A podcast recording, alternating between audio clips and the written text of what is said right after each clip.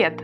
На связи Влада Витязева и десятый выпуск второго сезона подкаста «Ямпь, Харей, Птеродактиль». Здесь я говорю о поэзии и всем, что с ней связано. Подписывайтесь на подкаст и сообщество во ВКонтакте, Телеграм и Ютуб каналы, оставляйте комментарии, а если знаете того, кому этот подкаст может быть полезен и интересен, рекомендуйте.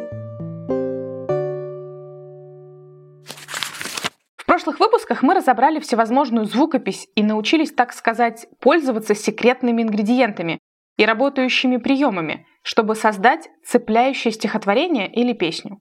Это все, конечно, прекрасно, но недостаточно для написания не просто интуитивно понятного и близкого, а именно цепляющего текста. На что же еще следует обратить пристальное внимание? Конечно, на ритмический рисунок создаваемого произведения. И дело не столько в том, чтобы соблюсти все ударения и слоги выбранного метра, чтобы продемонстрировать знание отличия ямба от хорея или анаписта от амфибрахия. Все гораздо интереснее. Сейчас на нашего дорогого читателя или слушателя со всех сторон обрушивается огромное количество разной информации. А нам, как авторам, важно привлечь его внимание и не давать отвлекаться. Как же нам этого добиться, спросите вы? Зачастую мы ведь даже не знакомы лично. В самом деле, не можем же мы заставить всех читать только наши стихи и слушать только наши песни. При таком раскладе где-то точно потерялась свобода выбора.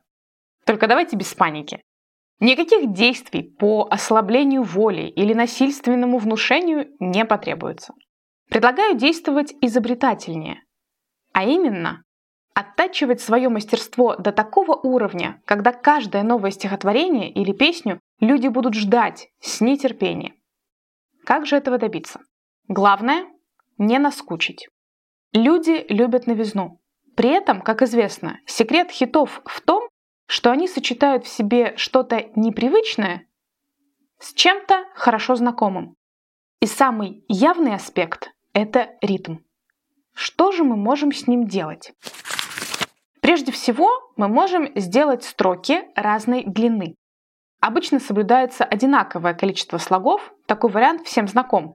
Но при чтении такого стихотворения, или, что даже более вероятно, прослушивание песни со всеми строчками одинаковой длины, можно ненароком и заскучать.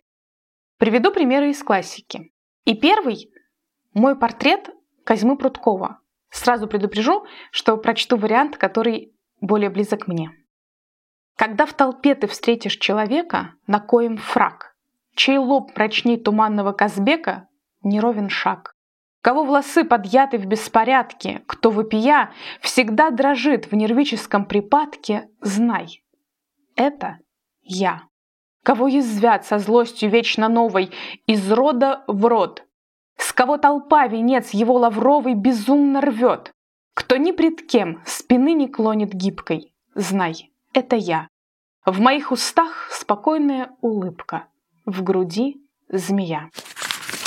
Второй пример – фрагмент из стихотворения «На Страстной» Бориса Пастернака из романа «Доктор Живаго».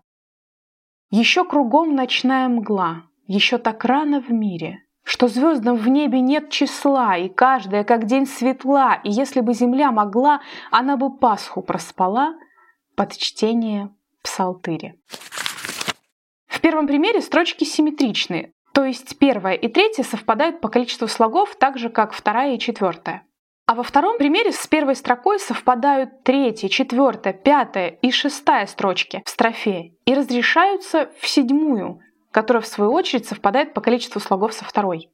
В общем, заскучать с таким необычным ритмом точно не удастся.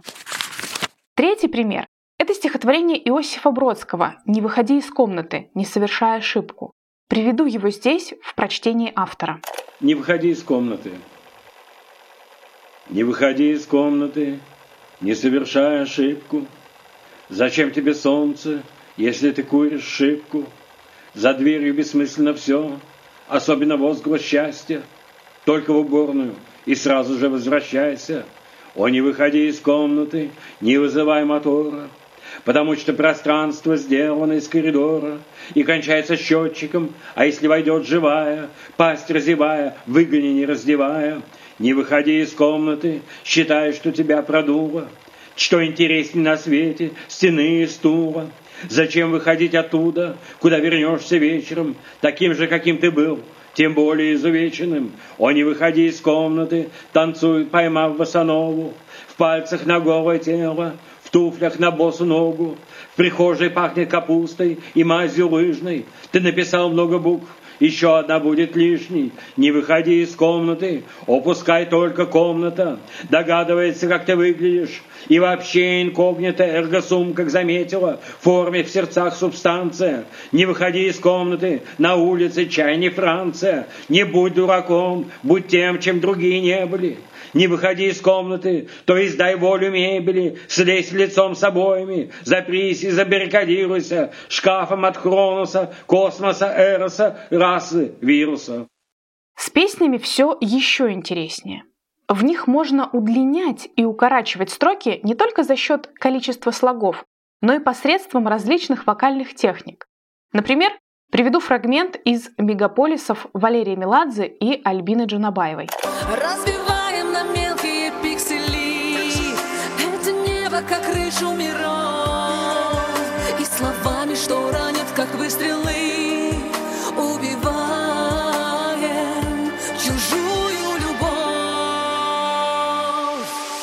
Можно пойти еще дальше и добавить дополнительный фрагмент, несколько или одну строку. Например, как сделал Николай Некрасов в своем стихотворении «Горящие письма», оставив в последней строфе только первую строчку. Они горят, их не напишешь вновь. Хоть написать, смеясь, ты обещала. Уж не горит ли с ними и любовь, которая их сердцу диктовала? Их ложью жизнь еще не назвала. Неправда их еще не доказала, но та рука со злобой их сожгла, которая с любовью их писала. Свободно ты решала выбор свой. И не как раб упал я на колени, но ты идешь по лестнице крутой и дерзко жжешь пройденные ступени. Безумный шаг, быть может, роковой. Именно этот прием дает ощущение недосказанности и неопределенности, также и в припеве уже упомянутой песни «Мегаполисы» фраза «друг друга найти» становится отдельной строкой со своей интонацией и ритмическим рисунком. сплошные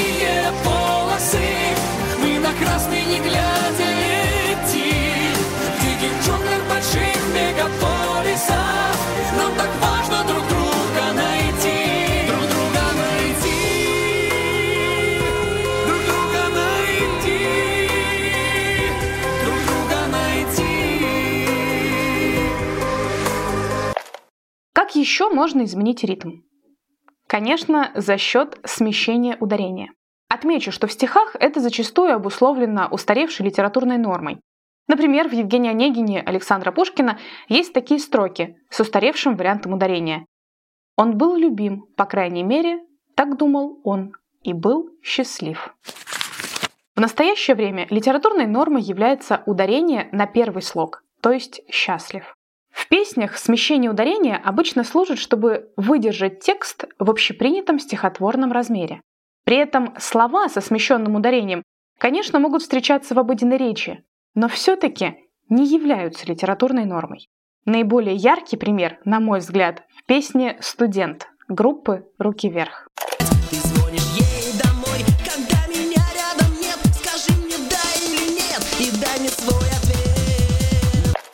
также есть еще смещение ударения, которое позволяет перейти из одного стихотворного размера в другой. Например, в песне Земфиры «Окей». Попробуй задеть мою руку, попробуй уснуть в этих снах. Все слова, вся любовь. Есть еще расстановка акцентов и выбор интонации, понимание подтекста и визуализация. Собственно говоря, работа над стихотворением и фразировка текста песни. В качестве примера приведу отрывок одновременно и из стихотворения Осипа Мандельштама, и из песни Noise MC «Сохрани мою речь».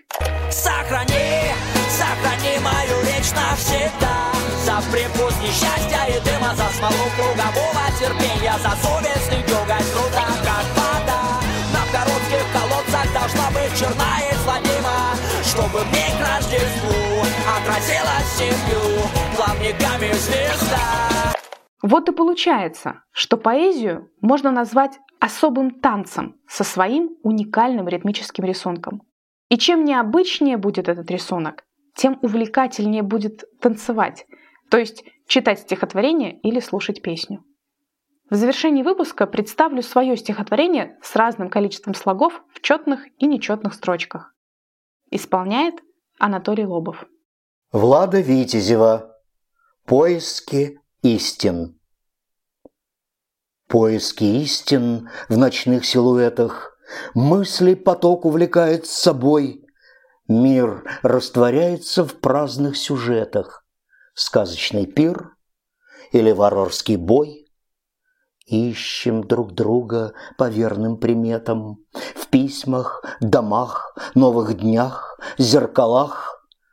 Внемлем отчаянно сердце советом, Чтоб не увязнуть в насущных делах.